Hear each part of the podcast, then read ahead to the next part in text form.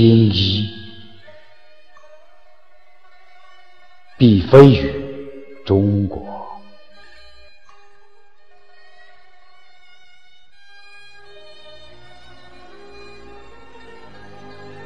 自古到今，唱青衣的人成百上千，但真正领悟了青衣意蕴的极少。小燕秋是个天生的青衣胚子。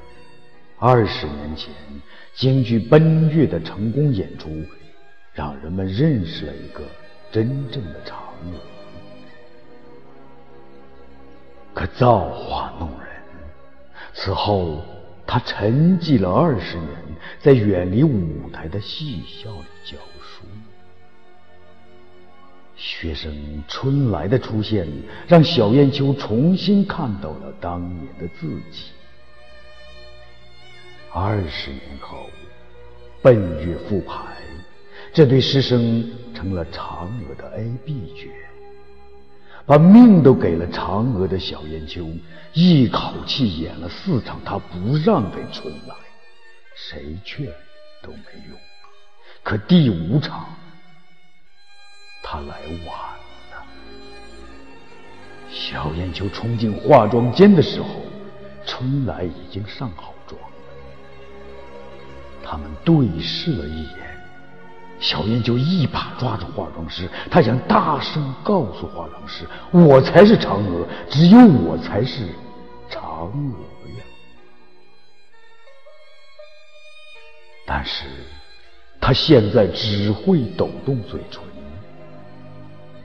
不会说话。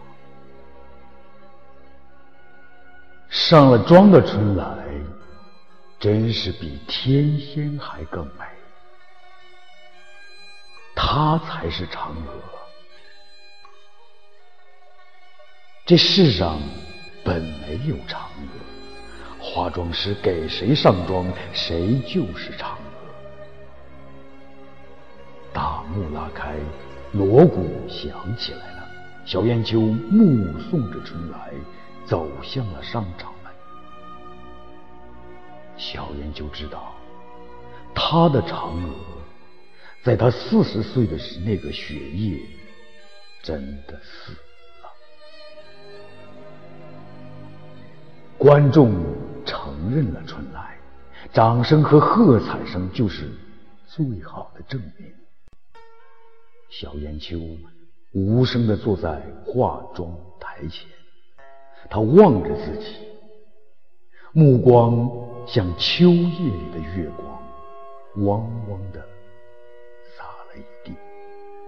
他一点都不知道自己做了些什么。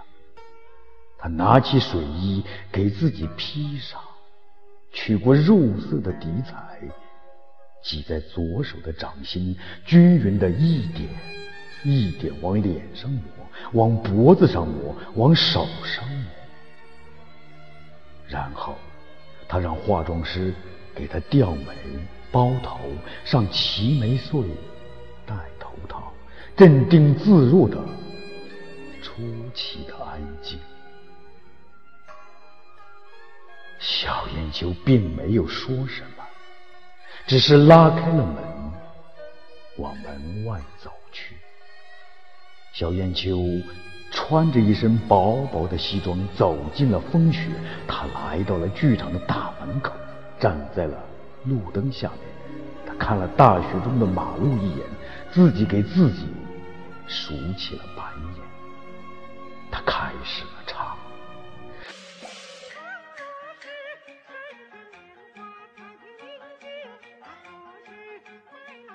他唱的依旧是二黄慢板，转原板，转流水，转高腔。雪花在飞舞，戏场门口人越来越多，车越来越挤。但是没有一点声。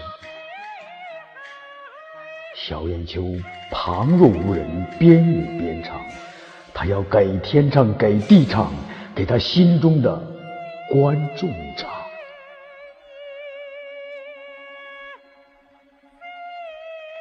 小燕秋的告别演出轰轰烈烈的结束了。人的一生其实就是不断失去自己挚爱的过程，而且是永远的失去，这是每一个人必经的巨大伤痛。而我们在小燕秋的微笑中看到了他的释怀，看到了他的执着和期盼。生活中充满了失望和希望，失望在先，希望在后。有希望，就不是悲哀。